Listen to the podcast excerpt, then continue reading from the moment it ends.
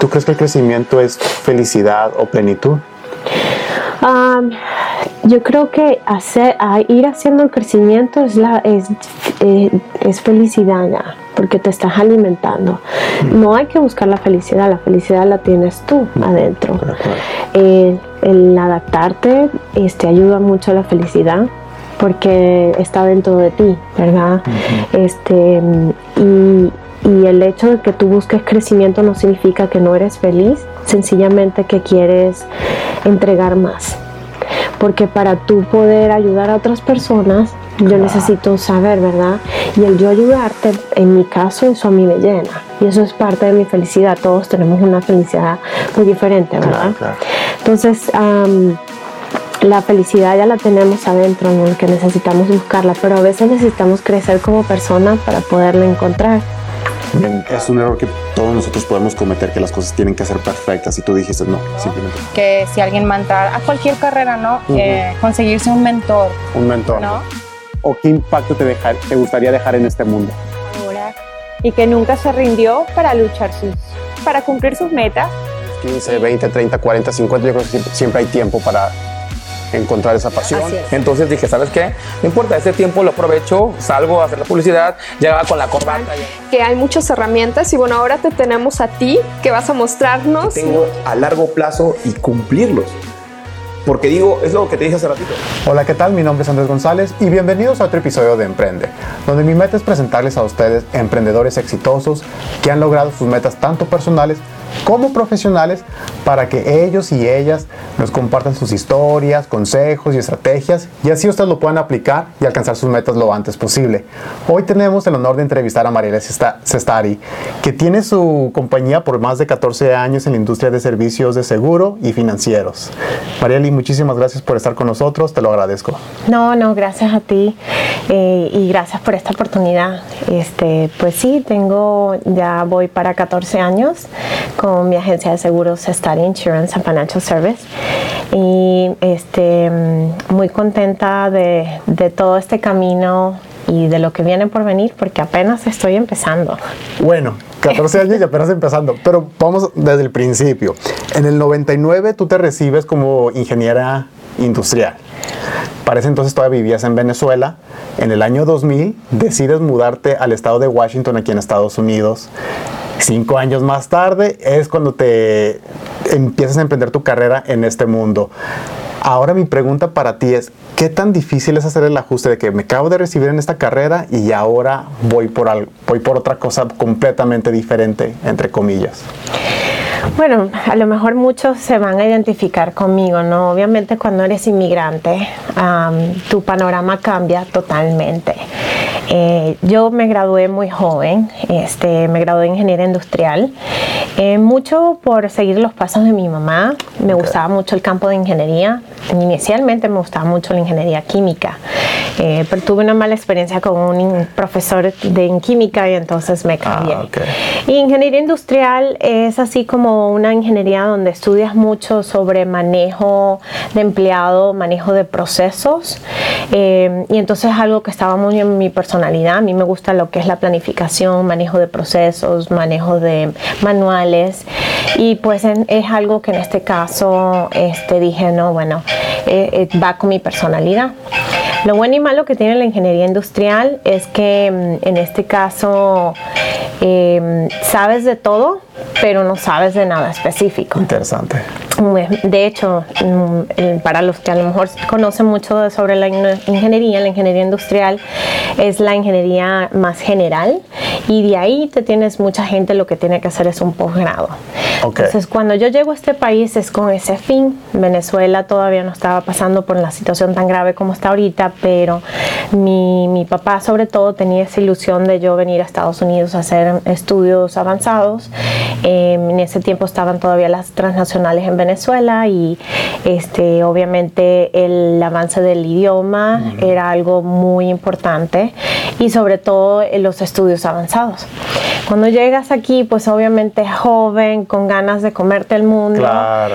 este, pues cambia un poquito las cosas, no es tan fácil, ¿no? Eh, entrar a una escuela aquí americana, además del costo, eh, mira lo que me pasó a mí, sobre todo yo gradué y me vine, o sea que mi experiencia laboral era cero. Y la Universidad de Washington, que era el que tenía el, el programa de posgrado más accesible en cuanto a costo, no permitía que tú hicieras un, un programa de posgrado sin tener, sin haber trabajado por dos años Ah, ok, la experiencia. la experiencia requisito. laboral. Sí, entonces, claro, como todo inmigrante, pues tuve cantidad de trabajos. Este, comencé a estudiar el inglés, eh, que era una de las cosas principales, obviamente, para venir. Y este, hice, comencé a, a- a tomar clases de negocio. Eh, trabajé en restaurantes, trabajé este, en un taller mecánico en la parte de administración. En serio. Y pues como todos, ¿no? En los diferentes trabajos, pero ahí poco a poco obviamente vas desarrollando y es, es impresionante. Yo siempre le digo a la gente y a mi esposo siempre le digo que yo quisiera que mi hija tuviera un trabajo en un restaurante porque tú no sabes lo que tú aprendes de atención al público Sí. ahí. Lo, lo poco que, eh, lo mucho que aprendes en la escuela no te lo enseñan, sino que lo aprendes en lo que es atención al público. Estoy Y entonces ahí es cuando yo entro en mi campo de realidad. Yo apenas tenía 22 añitos cuando me, me gradué de ingeniero y comienzo a trabajar en, en restaurantes y veo el mundo de lo que es la atención al público, este, lo que es lidiar con el público, lo que es saber manejar situaciones difíciles, lo que es manejar situaciones con otros compañeros de trabajo. Este, y yo me imagino que bueno, en cualquier campo profesional también, ¿no? Pero Claro. eh, lo que la atención al público tiene una demanda, una exigencia día a día. Eh, pues de ahí es cuando caigo en, en la parte de talleres mecánicos por mi este, estudios de ingeniería. Ah, Eh, comienzo a trabajar con lo que es el manejo del programa para lo que es reparaciones de vehículos. Cuando alguien tiene un accidente, llega, entonces manejamos un software y para mí se me hizo fácil el manejo del software por los estudios que yo traía. Ah. Y bueno, entonces en eso, este, lógicamente, ahí comienzo a tener yo cierta exposición con lo que son las compañías de seguro. Sin idea de que, de que voy a ser agente de seguro ni nada, ¿no? Increíble. Eh, el hacerme agente de seguro es una oportunidad que llega a mí este, al estar embarazada por- mm, y más que todo impulsada por mi esposo. Él decía que sobre todo en este país era muy importante tener un negocio propio para tener la flexibilidad de la familia y de muchas cosas, ¿no? Y entonces eh, yo que vengo de una escuela donde tú trabajas, estudias, consigues un buen trabajo y te retiras, para mí eso era, wow, no, ya va, ¿cómo es eso que voy a tener mi propio negocio y tiene que ser ventas y cómo me voy a mantener, no beber 15 y último? O sea, el cambio mental es Sí, drástico. el cambio mental es bastante drástico, pero pienso que en el tiempo donde yo estaba, que es el, el- estaba por ser madre, donde sí estaba trabajando, estaba ganando muy bien, eh, bueno, en ese momento, ¿verdad? Claro. Lo que se, se supone que está, estaba en ese campo, pero yo sabía que yo no quería, no quería estar en un trabajo que fuera nada más de, de lunes, o sea, de 8 a 5 y sin la flexibilidad de a lo mejor si tengo que salir de almuerzo o si un día me lo quiero tomar libre por mi hija en este caso. Y pues sí, de cierta forma el ese, eh, ese, siempre fui como independiente en la escuela, eso como que sobresalió en ese momento, ¿no? Ah. Eh, esa aventura de ser el emprendedor o la, comenzar algo nuevo. Y pues así fue que comenzamos con un negocio pequeño, inicialmente estábamos haciendo servicios para la comunidad hispana y fue cuando ahí se me presentó lo de hacerme agente de seguros por medio de un broker. Y en este caso estábamos en Washington, ¿no?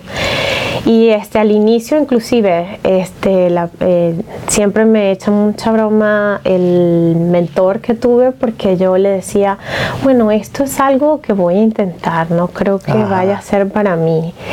Y este, ellos te dan, cuando comencé con Farmers, este, ellos te dan como seis meses de pruebas y al, al tercer mes ya yo estaba lista con todos los requisitos, con toda la producción. Y cuando el mentor en este caso me dijo, oye, ya, ya puedes hacerte agente, eh, yo no lo podía creer. Yo, ya va, pero ¿cómo es eso? No, ya, mira, cumpliste todas las metas, los números.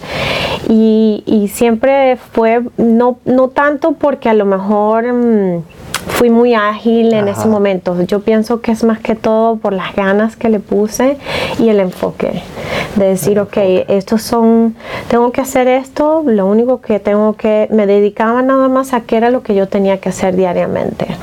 Y claro, me ayudó mucho de que habíamos comenzado esta, ofici- esta oficina de servicios en la comunidad latina y lo único que yo tenía que comenzar a hacer era preguntarle a la gente, ¿verdad? Ah. ¿Quién le está ayudando con lo de los seguros?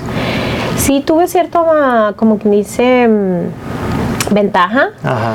porque estaba en Seattle, ¿verdad? Hablaba los dos idiomas y éramos pocos los, las personas que a lo mejor éramos agentes y éramos bilingües. Ah. Entonces de eso cierta forma sí me dio como cierto avance para comenzar, pero ya poco a poco este era, ok, ¿qué es el paso siguiente? Bueno, el paso siguiente es que tienes que salir a buscar la gente. Y, ay, pero ¿cómo que salir a buscar Ajá, la gente? claro. Ahora sí, lo difícil. Sí, ahora sí venía lo difícil, porque tú sabes, al inicio es esto que tienes que completar estas tantas pólizas, Claro. aprender todos estos eh, cursos y ya estás lista. Pero ahora cuando te dicen, ok, tienes que hacer un plan de mercadeo y salir a conocer gente. Y, mm, y yo pienso que esa es una de las cosas cuando veo para atrás de lo que he crecido en lo más, ¿verdad? Porque de ser a una chica que se graduó en ingeniería, introvertida, eh, que las aspiraciones de ella era conseguir un trabajo, a lo mejor en una este, compañía de producción y ser supervisora, ¿verdad? Y retirarse de esa compañía después de trabajar 40 años. Ahora tener que, pues, salir a la calle y, hablarle a la gente sobre los servicios que tú ofreces y ver si ellos en cierta forma tienen la confianza y poder entonces ayudarlos es del cielo a la tierra. Claro, hay, hay muchas cosas que se están definiendo de, de la plática que, que- que me estás compartiendo. Llegas sin saber el idioma. Uno, tienes que aprender inglés. Dos, dices que sobre la ingeniería ama los procesos. Entonces estoy tratando de, capturar todo. Este, tres, la atención al público, la atención al cliente gracias al restaurante, ¿verdad? Y luego cuatro, la otra prueba grande. Ahora, este, un plan de mercadeo que es completamente, o sea, ingeniería, policía de seguros, el inglés, marketing es completamente otro tipo de arte este, estudio o ciencia, como lo quieras llamar. ¿Qué es lo que el inmigrante tiene que a lo mejor la otra gente no puede tener que ella vive en este país? ¿Qué es eso que, que uno tiene que no importa qué obstáculo tengas, vas? Mira, yo pienso que lo que nosotros como inmigrantes tenemos, el avance, es que son las ganas tan fuertes de salir adelante que le ponemos el empeño y el esfuerzo doblemente. Eh, esa pregunta me la he hecho yo millones de veces. Hay un dicho que dice que nadie es rey en su propio ciudad o, o nadie reina en su propia ciudad. Sí, sí. Y es porque tal vez eh, cuando venimos a un lugar extraño, ¿verdad? Donde no es, no es este, nuestra tierra, eh, quieres tratar de, de mezclarte, quieres tratar de, o en mi caso, era tratar de, de igualarme con las personas. Y lo primero fue el idioma. Para mí eso fue lo más, al inicio, lo más frustrante, el no poderme comunicar con la gente. Y yo me acuerdo que yo me pasaba en el curso de inglés, pasaba horas en el, cuarto de la computadora donde habían los ejercicios hasta inclusive de cómo poner la lengua y los sonidos y porque a joven a mí me costó mucho el inglés. Mi papá todavía me echa mucha broma, me dice la que no le gustaba el inglés fue la que porque mis hermanos otros emigraron, bueno, el otro emigró para Europa La que no le gustaba el inglés fue la que se fue para Estados Unidos. Entonces, pero era eso, era en el sentido de que yo quería este, ser notable, yo quería mezclarme y, y quería avanzar. Y sabía de otras personas que pues están aquí, eh, que me ayudaron y fueron mis mentores, que decían que si tú le ponías el esfuerzo y salías adelante, aquí era muy fácil superarse. Y eso siempre estuvo muy en mí, ¿no? Entonces era, ok, el idioma y luego buscar de encam- encaminarme en una carrera, bien sea en la que yo iba a continuar de ingeniería o en esta nueva que tenía ahora, pero entonces buscar ser la mejor. Y para buscar ser la mejor es comenzar entonces a, a buscar los recursos, a buscar Mm. en qué te vas a especializar, en qué estudios más avanzados. Eh, cuando tú te haces agente de seguro, obviamente tú vas y sacas una licencia, ¿verdad? Y tienes que hacer algunos estudios y, Sí. y sacas una licencia, pero eso no te indica que vas a ser el experto. Eh, ya queda en ti, ¿verdad? Y obviamente, lógicamente, pues puedo, puedo agradecer estar acompañada con una compañía de muy buen prestigio, donde ellos se dedican mucho a que nosotros seamos bien capacitados en la parte de todo lo que son los productos de seguros y, y finanzas, pero eso está en ti también, ¿no? Eso está en ti de, de tú ponerte el esfuerzo, porque fueron muchas horas donde yo te decía fines de semana estudiando, Sacrificios. sacrificios, pues, pero tú dices, bueno, eh, hay que hacerlo, porque si no, eh, me puedo quedar en el mismo lugar y paso 30 años en el mismo lugar. Fíjate que lo que otra cosa que estoy sacando ahorita de ti es la adaptación. Tú te querías adaptar en vez de llegar a forjar que sea a tu manera. Sí, Yo, yo creo que es, es muy difícil y, y a mí me costó de hecho trabajo este, adaptarme cuando me mudé aquí a Austin. Yo vengo de Ciudad Juárez, El Paso, Texas, cual es una cultura completamente diferente, por así decirlo, porque no dejas de salir de tu país de alguna manera. Llegas a Austin, aunque no sean ocho horas de, de diferencia en cuestión de manejando, ¿verdad? O de distancia sí hay diferencia y a mí me costó trabajo. Entonces, pero tú al contrario ya vienes con esa mentalidad de que me tengo que adaptar y cuáles son los pasos que tengo que hacer para adaptarme. Claro, y bueno, no te voy a decir que es que no me costó trabajo. Lógicamente tengo mis ane- anécdotas como Ajá. todo, ¿no? En Venezuela, bueno, yo venía recién graduada de la, de la universidad Sí.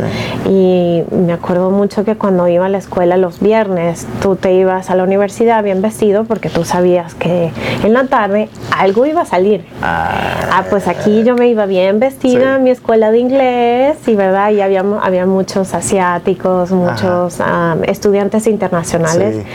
Y este a las 3, 4 de la tarde cuando terminaba la clase yo miraba así a todos lados y que nadie, nadie se organiza, nadie vamos a hacer más nada. Y llegaba bien triste a mi casa. Completamente diferente. Pues que es la cultura, ¿verdad? Sí. Entonces, ah, no que no lo hacen, pero en ese momento, claro, y en el ambiente donde estaba, ¿no? Pero no quiere decir que abandones tu- tus raíces. Yo tuve mm, una grandísima oportunidad de tener una comunidad de venezolanos bastante grande de amigos en Seattle, es de donde vivimos una- l- este, 14 años. Y los fines de semana nosotros nos reuníamos con venezolanos, hacíamos comida con venezolanos, o sea, de alguna forma continúas tus tradiciones, pero a la parte laboral, pues sí, tratar de ver, ok, qué es lo que hacen los americanos para ellos progresar, ¿verdad? Y entrevistarme con otras personas, entrevistarme con otros agentes que también estaban en mi, en mi área. Entonces, ¿qué están haciendo ellos que yo también puedo hacer? Fíjate, las preguntas que tú te haces, o sea, uno cuestionarse a sí mismo, ¿qué están haciendo los demás para progresar? Muchas veces este, no sabes ni por dónde empezar, pero porque no tenemos ni siquiera las preguntas correctas como las que estás haciendo tú ahorita. Sí, yo digo que siempre es importante este, buscar. Em, yo recuerdo ir a uno de los cursos de farmers. Eh, donde ellos van a conferencias como de todo el estado, ¿verdad? Gentes de todas las partes del estado y te dan técnicas de mercadeo, de conocimiento de productos y en lo que es la parte de mercadeo, lógicamente yo en Seattle que es muy diferente a lo que me pasó cuando llegué a Austin, pero en Seattle mi mercado era 95% hispano. Yo le agradezco mucho a la comunidad hispana en general mi crecimiento y, todo lo que en este caso construí allá, em, que fui la comunidad que más ayudé. Eh, pero este, en este caso cuando yo y nosotros íbamos a entrenamientos, em, este, el, había uno, un grupo de agentes que eran asiáticos, ¿verdad? Entonces, después de que pasaba el entrenamiento, nos sentábamos en la comida, eh, nos sentábamos y entonces decía, nos preguntamos, ok, sabemos que esto no lo podemos hacer porque eso no aplica a nuestra comunidad. Y a pesar de que él era, él atacaba a la comunidad vietnamita, este, la comunidad, había otro que atacaba a la comunidad japonesa, este, yo la hispana, pero de alguna forma en ciertos productos sabíamos que lo que ellos te decían que tenías que decirle a la gente no iba a aplicar porque eso no sonaba en nuestra cultura. Entonces, em, el haber tenido eso también ayudó mucho porque te das cuenta que no estás solo ¿verdad? Este, y que hay que adaptarse y dependiendo de tu cultura tú agarras, ¿verdad? Yo aprendía un poquito, ok, qué era lo que ellos estaban enseñando, la base y cómo lo aplico yo a mi comunidad para entonces yo en este caso atacar. Exacto, entonces eso era algo que también me ayudó muchísimo, ¿no? El haber tenido compartido en, este, en estas diferentes experiencias. Te mudas del estado de Washington, sino también te llegas a mudar aquí al estado de Texas y tienes que empezar con de cero. ¿Cómo es esa transición? ¿Qué historias te dices en tu cabeza? ¿O que voy a empezar de nuevo? ¿Cómo le voy a hacer? ¿O como eres ingeniera ya tenías ciertos procesos que tenías que seguir? Bueno, mira, eh, honestamente esa decisión se la debo a mi esposo, que fue uno de los, de los mayores participantes en impulsar la decisión. Eh, nosotros ya de, ya de hace varios años que estamos en Seattle, no a nivel de profesional, ya nos estaba yendo muy bien, de hecho yo ya tenía 10 años con la agencia ya, estaba me estaba yendo muy bien. Tuve mis altos y bajos, eh, y la agencia decayó mucho en el 2008-2009 por la cuestión cuando hubo la baja del, mercado de casas.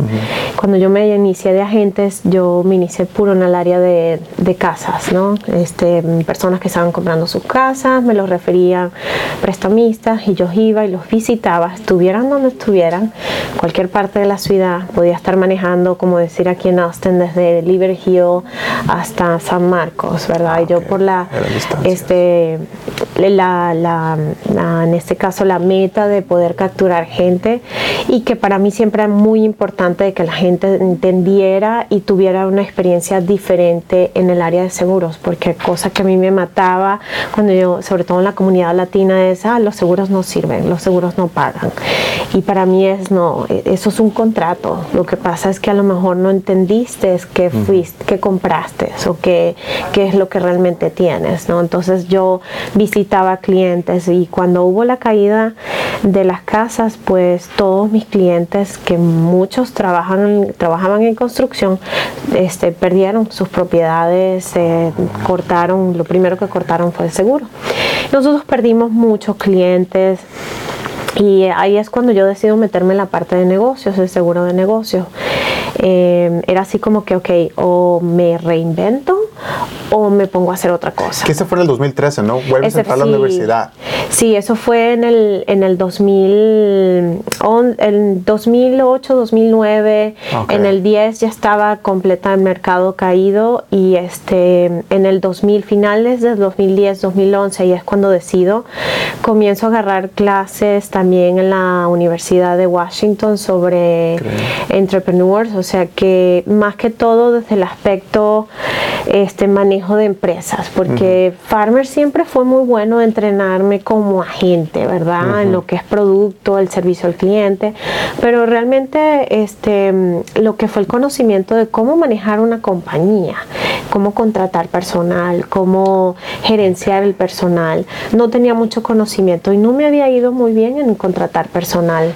En, tuve un par de personas, este, pero no era algo constante. Entonces yo decía, ok, para ir al siguiente nivel necesito aprender cómo ser buena gerente, en este caso de tu propia compañía, porque yo era más que una, yo era em, empleada de mi compañía, no era este, la dueña de la compañía. Entonces ahí es cuando este, consigo este, este curso para empresarios minoritarios, un curso intenso, intensivo de una semana, este, donde inclusive te quedas en la universidad, cerca de la universidad, te mandan tareas día y noches. Em, este curso, ellos están es como ellos, la Universidad de Washington está como el tercer cuarto a nivel nacional de este tipo de certificación. Vienen gente de, de, todas partes del estado. Conmigo estudiaron gente que tenían compañías en Florida, este, compañías en cualquier otras partes de, del Estados Unidos, eh, como inclusive locales, ¿no?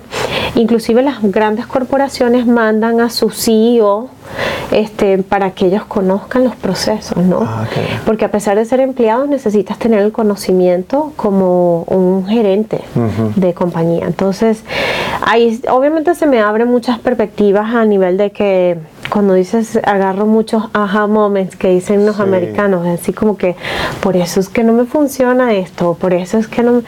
Y aprendo lo que es un poquito más la parte de elaborar y construir y con mi, como dices tú, con mis conocimientos de, de, tener buena planificación, buena estructuración, pues comienzo a hacer una estructura un poquito más sólida, comienzo a escribir manuales de procesos en mi oficina eh, para nuevas personas cuando traigo a una nueva empleada para entonces indicarle qué, debe aprender, qué se debe hacer. Ahí viene la ingeniera. Sí, sí, y eso definitivamente pues me ayudó porque este, eso era lo que mm, faltaba mucho porque cada vez que yo contrataba a alguien dejaba, mm, y todavía cuesta, pero es, un poco menos, ¿verdad?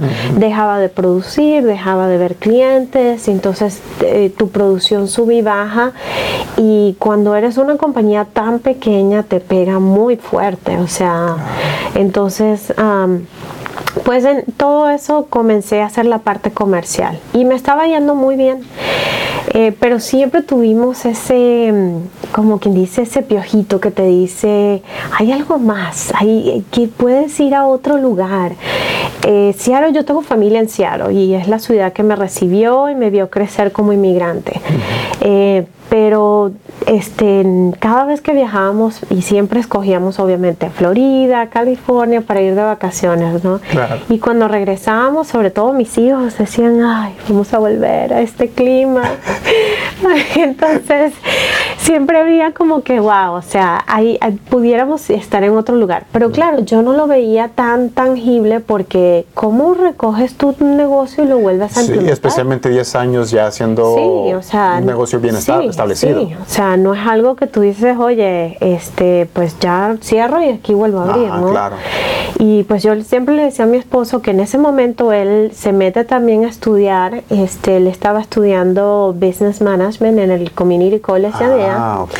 Y yo le digo a él, bueno, cuando tú termines de estudiar, tú consigues un trabajo y nos mudas a todos. Y ese era mi pensamiento y yo me retiro, yo tal vez hago otra cosa en el área de seguros, qué sé yo. Y en el 2014 vengo por una conferencia de farmers ellos siempre hacen eso todos los años, donde los tops eh, agents, los agentes mm, más, destacados. más, destacados. por estado viajan y entonces tienes una conferencia y una oportunidad de compartir con otros agentes exitosos en otros estados. Y este, en el 2014 fue en San Antonio. Y el, eh, mi district manager que se había ya mudado para esta área por razones familiares, eh, estaba en Austin. Entonces lo llamo de, oye, mira, voy a estar en San Antonio. Entonces, bueno, nos vamos y nos almorzamos con él. Y él siempre quiso que yo me viniera pero yo le decía que no, que bueno, en ese tiempo yo acababa de tener mi segundo hijo también, más el negocio y, pues no, como que no era el momento porque este, yo mi hijo lo tuve en el 2010 cuando apenas se acababa de terminar toda la recesión completa y apenas estábamos comenzando como a subir, ¿no? Este, Ah, y eh, él- yo le digo que no, que, que- que estoy bien. Y pues cuando nos venimos a almorzar con él, me dice, ¿cómo te va? Y yo le digo, no, pues bien. De hecho, que en ese tiempo, me acuerdo, había quedado, eh, estaba en las 10 primeras topes de, de Washington que vendía pólizas comerciales Ah, ok. y, y me estaba yendo muy bien. Y me dice, oye, es que tengo una gente aquí que se quiere retirar y es una agencia muy bien establecida, tiene 27 años Ah, y te quedaría fabulosa para ti. Y yo, pero ¿cómo es eso? ¿Cómo, ¿Cómo es eso? No, bueno, tú sabes, casualmente en ese año Farmers abre la oportunidad a poder mm, vender y comprar agencias, porque por muchos Ah, años... Como tipo una franquicia, por así Sí, decirlo. so ahora somos, funcionamos de ese modelo. Ah, muy bien. Anteriormente era más como, a pesar de que era mi negocio, yo nada más podía o heredarlo a mis hijos, o sea, pasárselos a ellos, Ah, interesante. o en este caso vendérselo a la compañía, pero no lo podía vender a terceras personas. Entonces, bueno, estaba muy, muy recién la noticia. Y entonces él me comenta y me dice, eh, era la primera que es- estaba saliendo en este caso, iba a ser sobre ese proceso para él aquí. Y yo le digo, pues sí, claro, pero yo estoy pensando que esto es un año, dos años. ¿me Claro. Y yo le digo, sí, claro, yo estaría abierta a la oportunidad, ¿por qué no me investigues? Me avisas. Y bueno, yo regreso y, y como a los tres días él me llama y me dice, sabes que hablé con el agente y él está más listo de lo que pensaba. Él, de hecho, eso era agosto y él de hecho me dice, él, él no quiere, no quiere finalizar el año, se quiere ir ya, quizás para octubre. Y me tienes que decir ya porque mm, te voy a dar una semana, este, porque sí. Una decisión tan grande y tienes una. Sí, y que mira, por mi personalidad tenía que ser así. Yo digo que Dios a veces sabe hacer sus cosas porque si a mí me hubiesen dado un mes, quizás ni la tomo, porque el de- mm, como ingeniero tú sabes, pon- pones, inclusive en una semana lo hice, los pros y los cons, pero mm, poco, este, con poca base de datos, ¿verdad? Pero en un mes, imagínate todo lo que puedes Sí, investigar y, claro. y ya pues te vuelves loco y le comienzas a preguntar a gente y en ese fue una decisión así y, y yo le decía a mi esposo, él en- definitivamente sí, vámonos. Y yo le decía, no, pero ya va, es que a mí me está yendo muy bien aquí, ¿cómo me voy a ir? Y me dice, mira Marieli, míralo de esta forma. Ya tú llegaste arriba, tienes la oportunidad de volverlo a hacer de nuevo. Y lo vas a volver a hacer hasta mejor porque ya tienes la experiencia. Y yo sí que me la creí, ay sí. y tomé mi decisión. Y entonces, y bueno, no, esto no puedo decir que me ha ido tan mal, pero pues Claro, claro. te voy a decir que claro, después de cuando llegué aquí, pues sí tuve mis, Te das- días que sí, dije, que oh te da my los topes God". en la, en la pared, ¿no? ¿Qué hice? ¿Pero por qué tomé la ¿Qué decisión? hice? Que si ya yo estaba tan cómoda ya, Ajá. que el teléfono estaba sonando. Fíjate qué interesante, que- ya estaba tan cómoda. Yo creo que a veces es el miedo de perder la comodidad, de que a veces uno no Sí. se desarrolla, uno no crece, uno no toma el tiempo para seguir estudiando. E- e- Eso es lo que yo estaba agarrando mucho de esta entrevista contigo. Este, adaptación, este, enfoque, servicio al cliente, síguete desarrollando, este, ve qué es lo que la otra gente lo hace para que lo puedas aplicar. Sí. Y, y yo, ¿tú crees que esas son las cosas que se que, que te han ayudado para el éxito? Definitivamente, yo digo que la, la persistencia, el, el querer todo el tiempo crecer como persona. Querer crecer. Este, y eso sí es algo que mm, muy heredado por mi madre. Mi mamá pues tiene no sé cuántos posgrados y no sé cuántos PhD. Y yo- nosotros siempre le preguntábamos, ¿hasta cuándo vas a dejar de estudiar? Y ella decía, es que uno crece todo el tiempo que estudia. Entonces eso para mí, tal vez no tan intenso como ella, ¿verdad? Claro. No he podido hacer posgrados de, pero he hecho certificaciones que son los equivalentes más en mi industria eh, y todo con, con la idea de crecer, porque mientras yo, yo siempre, y eso se lo digo mucho yo a los clientes, cuando tú tienes la información, la información es poder.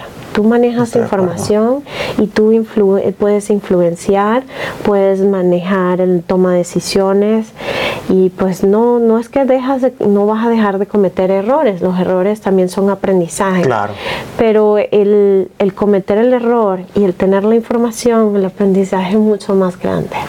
Porque tú puedes ahora analizar. Y por ejemplo, yo cada vez que iba a estudiar o a hacer otro programa de certificación, o este, yo decía, "Ah, esto fue lo que sucedió en tal año.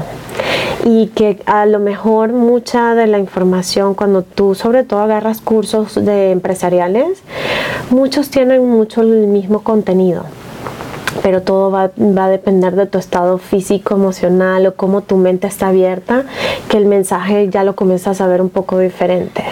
Y no digo que es que tomes la misma clase, ¿verdad? Pero el hecho de que sean los mismos tópicos van a tener puntos de vista diferentes. Yo he hecho varios cursos empresariales con diferentes instituciones y siempre he agarrado algo diferente porque luego tu mente, tus, ya tus vivencias toman el mensaje diferente. Claro, claro. Y ya luego tú dices, wow, claro, este ahí, si esto fue lo que sucedió esta vez o esto era lo que estaba haciendo mal. Pero es estar abierto a darse uno la oportunidad de seguir aprendiendo y de tener la, el, ¿cómo se dice? No el carácter, sino simplemente estar abierto a aprender, o sea, de no cegarnos de que ya lo sabemos todo. Oh, no, y yo no estoy, mira, si yo te digo que estoy, yo me siento que estoy todavía como al 25%, ni siquiera... En serio. A mí me falta todavía mucho por aprender, o sea, y, y en, en este sentido te digo es porque hay mucho más que aprender. O sea, cuando, cuando tú vas a hablar con otros mentores, este, tú dices, wow, o sea, hay, hay todavía mucho más información, que no, no necesariamente pues tiene que ser, este, no hay una sola vía de aprendizaje. Aprendizaje llamo yo inclusive yendo a una charla.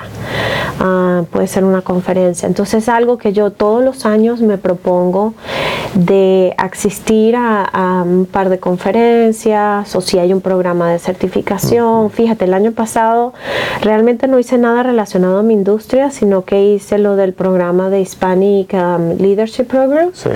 que es como un programa de certificación, pero de liderazgo. Entonces es algo completamente diferente, pero te enseña tácticas de liderazgo que tú lo, en cualquier campo lo vas a necesitar. Claro. Entonces siempre es buscar el crecimiento.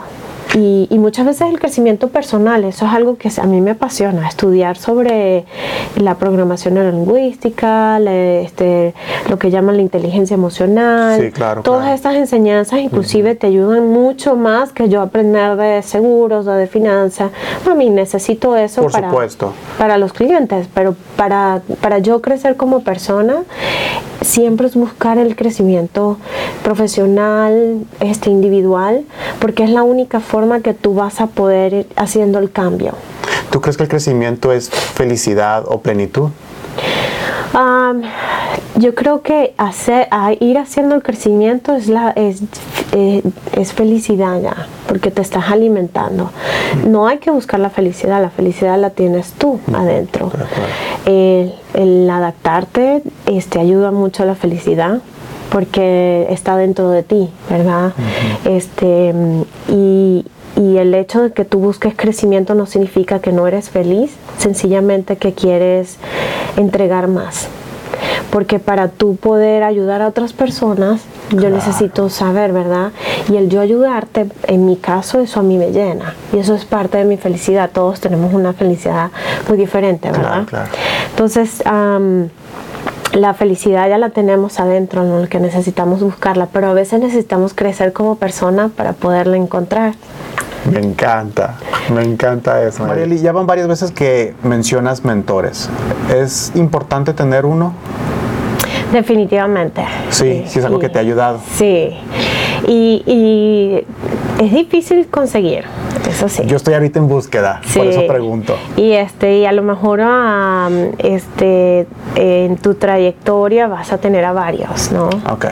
Eh, eh, pero sí, yo digo que a veces no- más que mentores, buscar apoyo de colegas, este, siempre tratar de, fíjate, hoy por ejemplo, tuve un almuerzo. Eh, somos un grupo de gentes que nos estamos reuniendo para intercambiar ideas. Entonces, eh, el, el que seas competencia no significa que no haya suficiente y no podamos aprender ambos de cómo ser exitosos.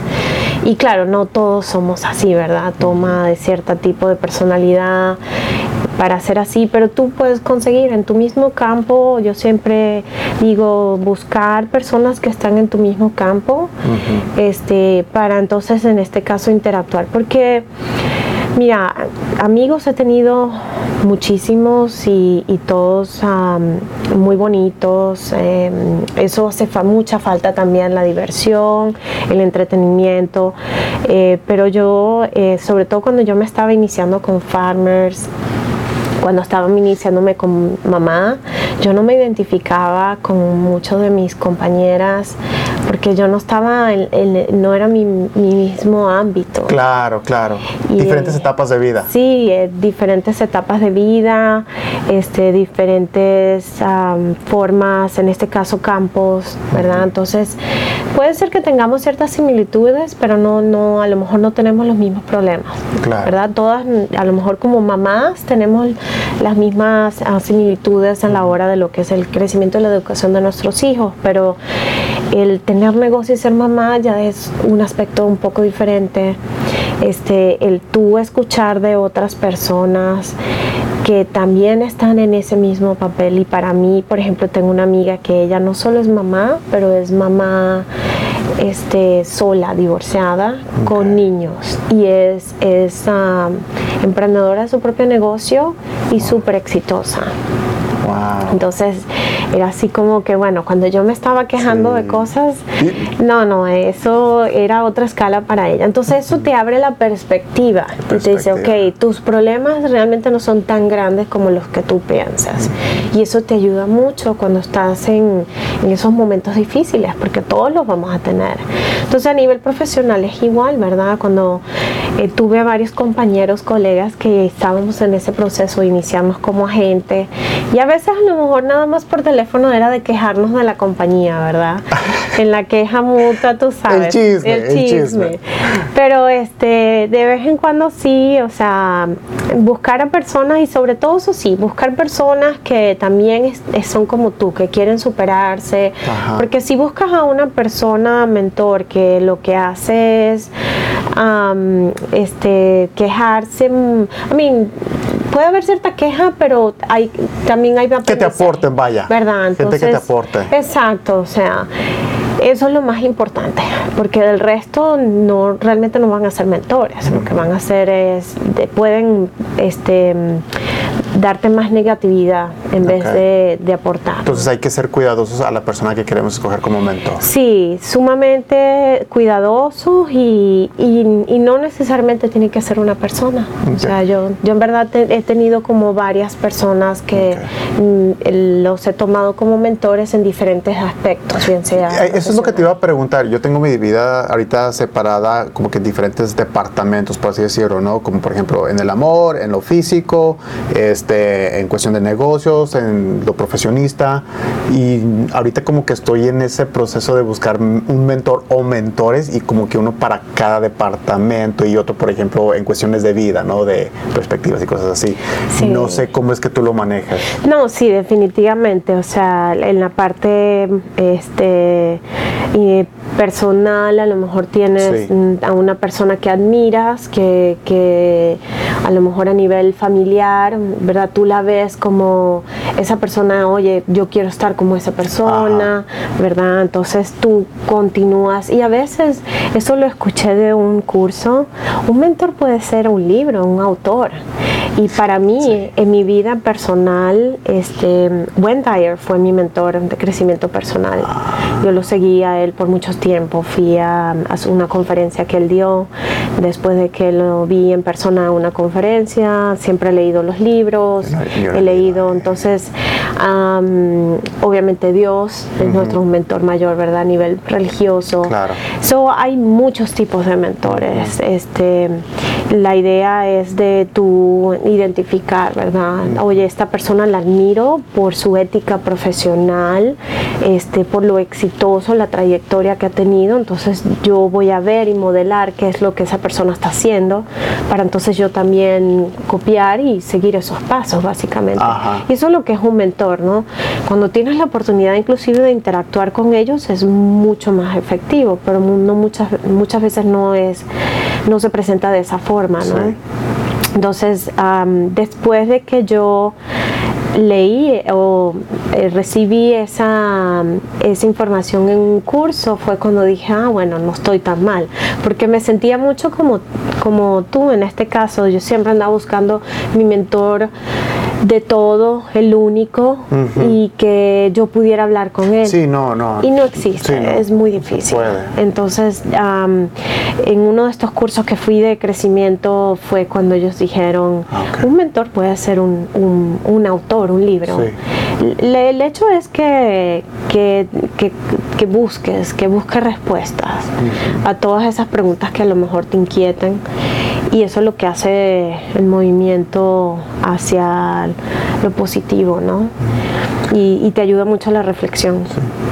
Algo que quiero destaca- descata- este, destacar de ti, este, que aparte de, bueno, madre, empresaria o emprendedora, este, esposa, amiga, pero tú también das mucho a la comunidad como mentora, tú, tú has este, dado mucho de tu tiempo y yo creo que eso se le da mérito también de mencionar, porque no cualquier persona se toma el tiempo aparte de estar ocupado y, y- y eso se agradece, sinceramente. Para ti, ¿qué tan importante es dar?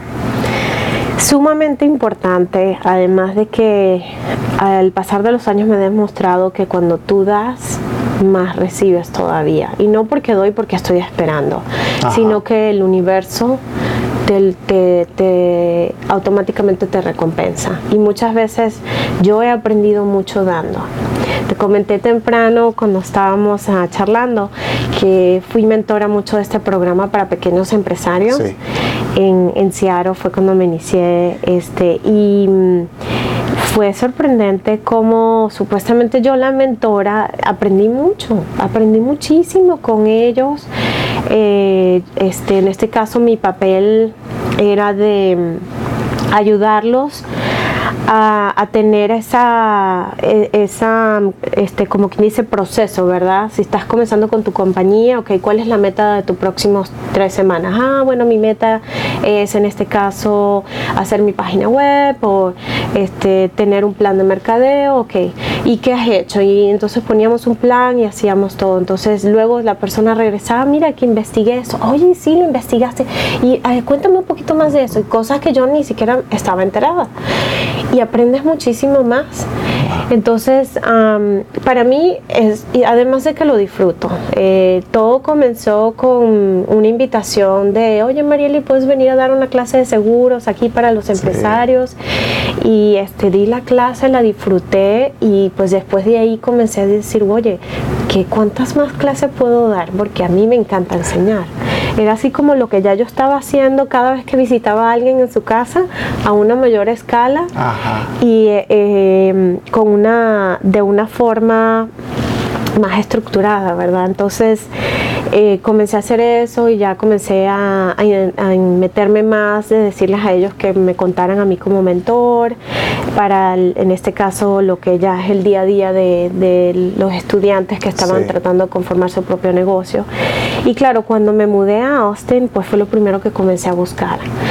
¿Qué, qué puedo hacer? ¿Qué puedo involucrarme? Porque primero que es la forma de, de tú estar en contacto y de, desde un punto, un medio donde estamos todos relajados, no hay esa barrera, Claro. ¿verdad? Y, y, este, entregar un poquito de tus conocimientos y, y de ayudar en este caso. Y lo que más me encantó de Austin es la cantidad de recursos y de cosas que hay para hacer.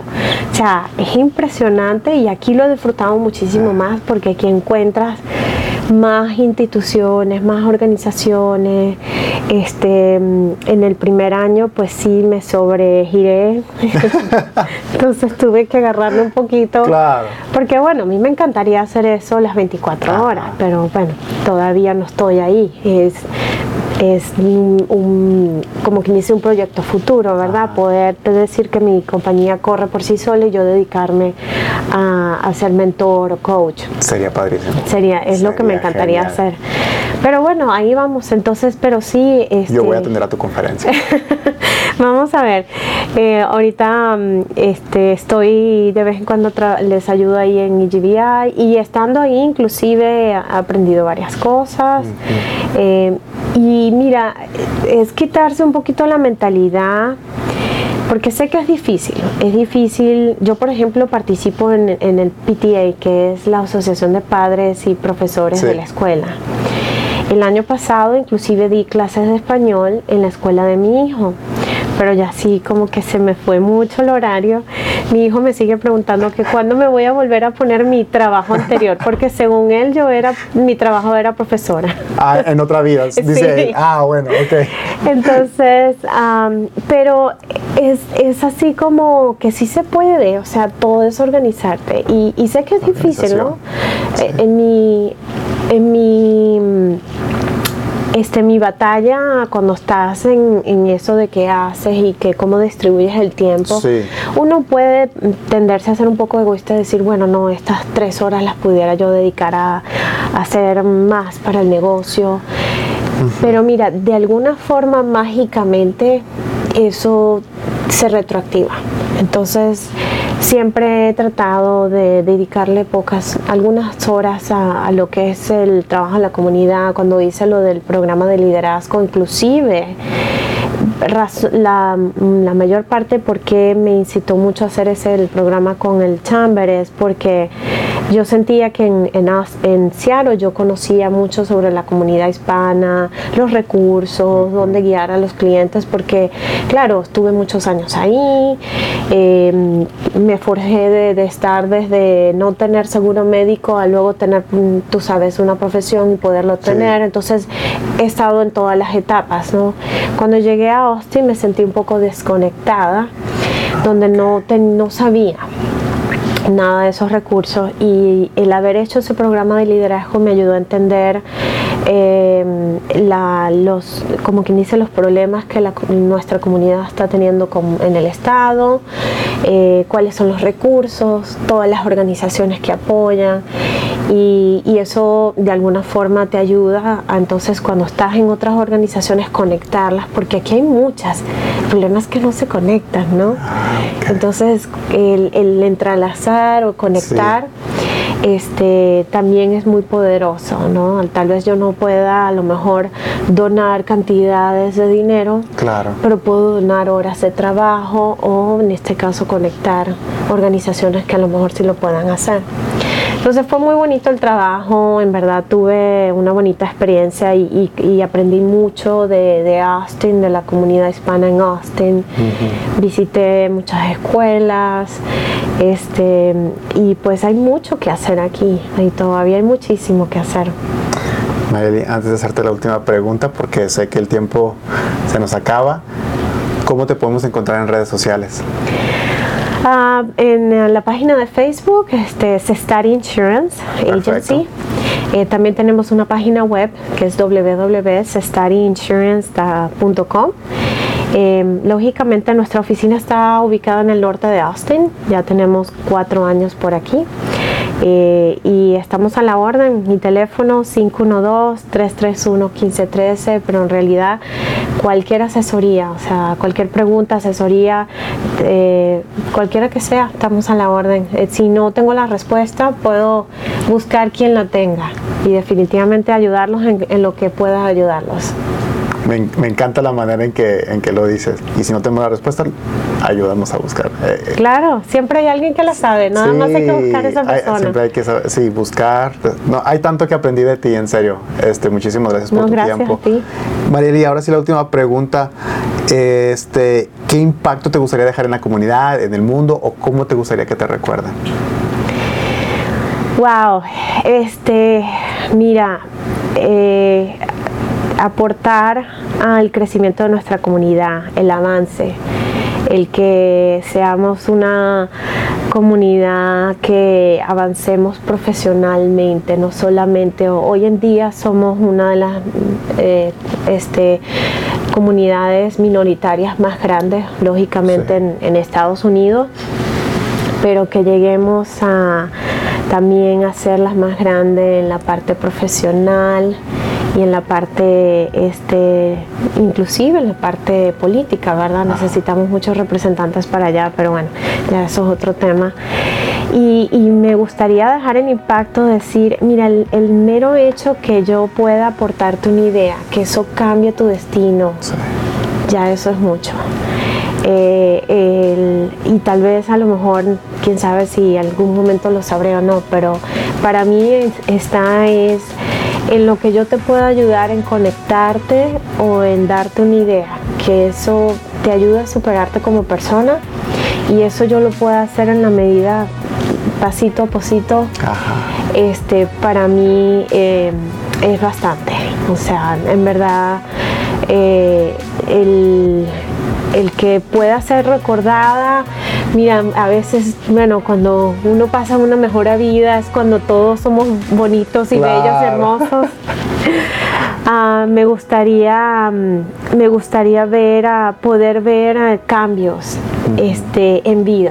Poder decir wow yo fui parte de ese cambio. Yo fui parte de, de que ellos impulsaran esa idea y lograron hacer el éxito y, y ya eso es bastante Oye, muchísimas gracias por tu tiempo. gracias a ti Hay tanta información que nos dejó que es increíble, pero de lo que puedo recordar ahorita por el momento es que tiene que llegar uno con las ganas de superarse, de adaptarse cuando uno llega a una cultura nueva, este, como es aquí en Estados Unidos, para la gente que viene de, ya sea de Venezuela, de México, Nicaragua, de donde sean que ustedes este, sean y, y piensan mudarse aquí, de desarrollarse, de aprender, como dice ella, el conocimiento es poder y vaya que sí lo es, porque ella, una muchachita de 21 22 años sin saber este inglés, ahora con, con su empresa que ya está por cumplir 14 años y vaya que eso este, deja de- mucho de, de qué hablar. Y no nomás eso, sino que también está dedicando mucho su tiempo también a la comunidad. Y otra cosa sumamente importante que saco de aquí es buscar un mentor. Y si no encuentras un mentor, siempre hay un video, hay- hay un libro, hay un video, una entrevista como estas. Pero bueno, síganla, voy a poner so- toda su información abajo del video. Nos vemos a la próxima y por favor no se les olvide hacerle like, comenten qué les gusta, qué no les gusta y nos vemos a la próxima. Hasta luego. Arieli, muchísimas gracias. Gracias a ti. Oye, mira. no pues no eres todo un experto haciendo esto No, no, para nada. Oh, fíjate. Y a mí-